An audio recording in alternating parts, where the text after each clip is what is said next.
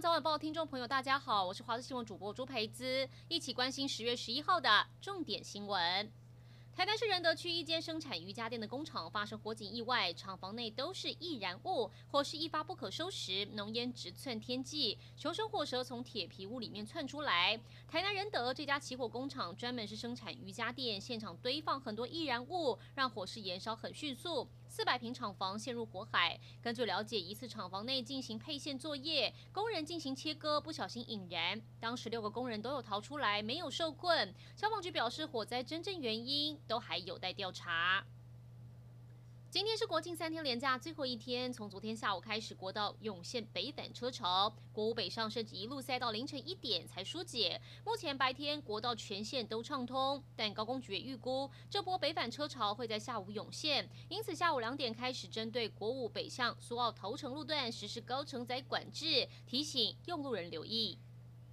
国庆连假游客回来了，疫情稳定，加上五倍券，中部的旅游景点涌出人潮。而南投的观光胜地清境农场，在国庆日这一天入园人数创今年新高，达到八千一百人。同样在南投鹿谷乡大片银杏造林区，叶片渐渐褪去翠绿色，变成一片金黄美景。但美景带来的就是车潮，看不到尽头，当地住户要回家或出门非常困扰。总统蔡英文在国庆演说提到四个坚持，强调中华民国跟中华人民共和国互不隶属。有部分学者认为，总统谈话背后隐含两国论，但也有学者提出见解，认为蔡英文只是传达客观事实，不需要过度联想。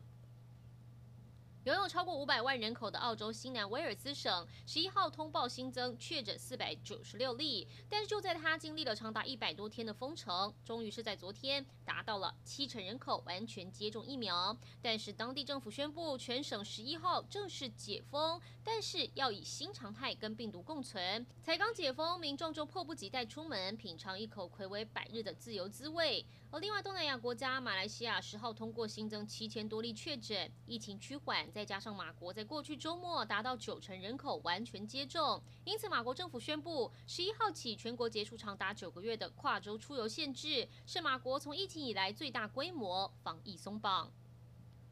关心天气，青台圆规中心目前在台湾东南方海面。气象局昨天发布海上台风警报，也提醒，虽然圆规台风中心离台湾很远，但是因为外围环流结构越来越整合，加上台风会慢慢通过台湾南部的巴士海峡，今天、明天会是台风影响台湾最激烈的时间。气象局也针对宜兰、花莲、新北发布豪雨特报。不只是花莲有摊贩招牌被吹走，台东也掀起五米浪高，但还是有民众冒险观浪。海巡人员不敢大意，不断在海边公园巡逻，就怕民众靠近发生意外。